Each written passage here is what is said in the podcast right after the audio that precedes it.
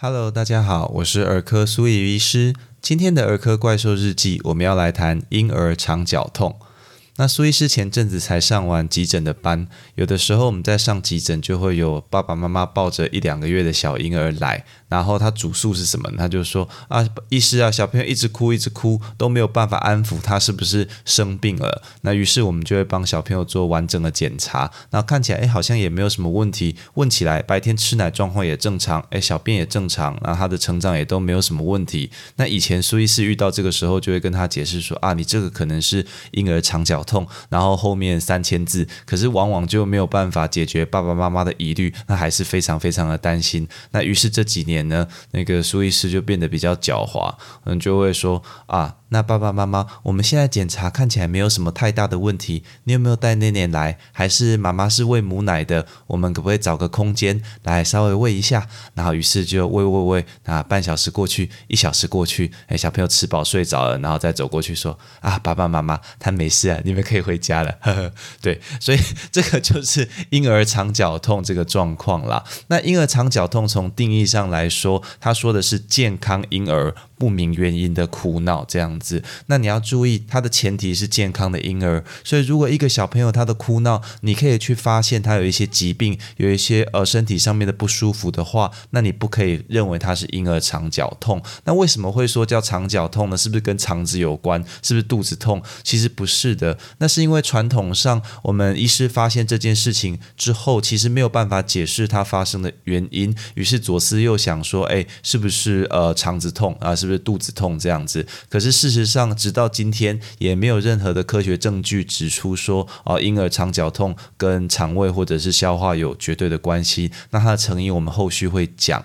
那除了说它是一个健康婴儿不明原因的哭闹之外，对于时间其实有一些定义。它讲的是每天有三小时以上的哭闹，每个礼拜有超过三天，那甚至这个状况持续了超过三周啦。那不过有的时候很多爸妈跟医师没有办法等到三周才。去做评估，所以这后面这个三周啊，有的时候我们会舍去，就是每天三小时以上哭闹，每周有超过三天这样的状况。那经过前面的说明，你就知道它其实不是生病，它大部分发生在三个月以下的小婴儿。那这些孩子到了四个月大之后，他的哭闹状况几乎都完全改善了。那虽然有一些零星的证据说，哎，有小时候发生婴儿肠绞痛，那长大脾气是不是比较差？但是呃，其实这个事情。并没有很绝对的根据，原因是因为当单单是婴儿肠绞痛要符合这个诊断的标准，就在不同的研究中就不太一样，所以大家不用太去在意啦。那反而你要在意的是说，他到底是不是婴儿肠绞痛，也就是说，他是不是其实有生病或者其他的病痛。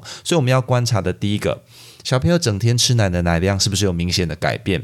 他的大小便是不是正常？最近体重成长是不是有状况？有没有符合我们儿呃小朋友手册上面的成长曲线？沿着曲线在前进。他精神活力在跟你互动的时候是不是正常？他有没有发烧？一些感染性的疾病？身上是不是有红肿受伤？或可能哪边在痛？好，这个是我们在检查小朋友的时候，医师会去注意的。那所以这个是婴儿肠绞痛最基本的定义。那在了解这。些些之后呢，当然有一些婴儿肠绞痛的呃可能的原因被提出来。第一类叫做肠胃消化。就是说，他讲说，孩子可能是因为在吃奶的时候，可能喝奶姿势不正确啊，吃到了太多空气，我们拍嗝可能拍的不够，或者是说他对牛奶蛋白有过敏，对乳糖有过敏，肠胃道不够成熟啊，肠胃动得太快，哎，或者在说，呃，肠胃道菌丛不平衡，哎，所以嗯，怎么样会好呢？你知道谁最会推这个原因吗？就是配方奶跟益生菌的厂商啊，他们就会强调说，啊，这个可能是婴儿肠绞痛的原因，你来试试看我们产品，呃。就会好，对。那第二类的被提出可能的原因叫做生理性，哦，就是有一些名医会跟你说啊，你这个就是脑部血清素过高，然后呃铁口直断，嗯，爸妈你是不是有抽烟，或者是呃就是家里有二手烟，一个尼古丁的铺路，或者是说啊，我告诉你，这是小时候的偏头痛的表现，哦，就是偏头痛是一种神经上面的一个问题啊，呃偏头痛的表现。啊，或者是说孩子发展不成熟，呃，动作控制不太好，哦，这个名医就会这样跟你说嘛。那或者是说，如果是那个教养专家，诶，教养专家就会说啊，爸妈，这是气质啊，诶，他是在投射你心里面的焦虑，让你只要放轻松，这个事情就会改善了。诶，对啊，所以听完这些，你就知道说，其实婴儿肠绞痛它不是生病，它原因不明，长大自己会好。那至于刚刚提到那些可能的原因，都只只是假设而已，并没有一个很完整的科学研究可以告诉你说，哦，这个原因就解释了所有的婴儿肠绞痛这样子。好，所以大家也不用太去钻牛角尖这样。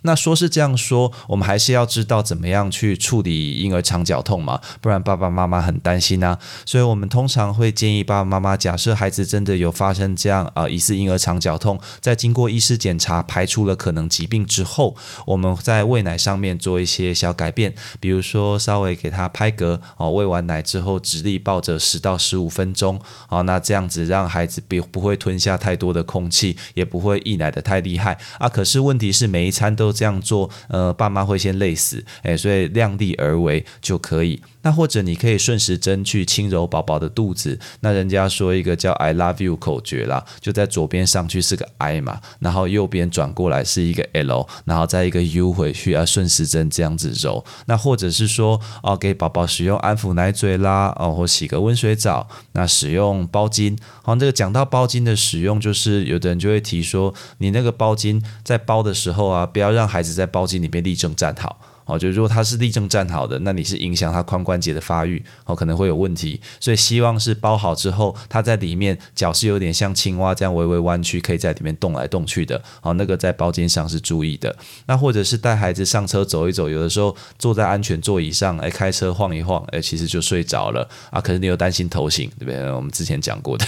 哦，那还有就是白噪音，就比如说听一些啊吹风机的声音啦，或者是吸尘器的声音啊，水声等等啊，或者。是现在很方便嘛？你上 YouTube 搜寻白噪音，然后手机放远远的听。好，那这个要注意的是，声音不要太大，不要离宝宝太近。好，不然那个分贝数太大，还是会影响听力或一些不良的反应。好，这些其实都可以去做尝试啦。那但是并没有任何一个方法被认为说啊，可以真的是很有效来改善。那每一个孩子也不太一样，所以你可以试试看。好，那个再讲下去，等一下那个卖白噪音玩具的厂商又出现了。哎，好棒，我完全同意。哎，对不。对，好，那当然有一些证据不足，但仍然被提出的方法，比如说使用水解配方奶，使用呃一些加了纤维的配方奶等等，或者使用益生菌啊。那但是就像前面所说的，因为你光是肠胃问题，其实没有办法解释所有的肠绞痛，所以到底这样做有没有效，呃，不知道。那益生菌或者是那个水解配方奶，它也没有比母乳补喂来的优秀，所以除非你原本就是喂配方奶，你可以稍微尝试一下。但如果尝试个三天五天，一周，哎，没有什么反应，那大概就不要去额外花这个钱啦，也是有点浪费钱这样子。对，那所以希望就是大家对婴儿肠绞痛有更进一步认识之后，能够呃来好好的注意你家的孩子，主要还是去看他有没有生病的问题啦。哎，因为如果只是婴儿肠绞痛，既不是生病，也不需要担心以后自己会好，那你还是要跟这孩子好好相处啊，对不对？他要陪你五六十年啊，所以希望可以给各位爸爸妈妈带来。来帮助。以上就是今天的全部内容喽。如果你喜欢本频道的内容，欢迎按下关注订阅，这样就能收到本频道的最新通知喽。我是苏怡医师，我们下次见。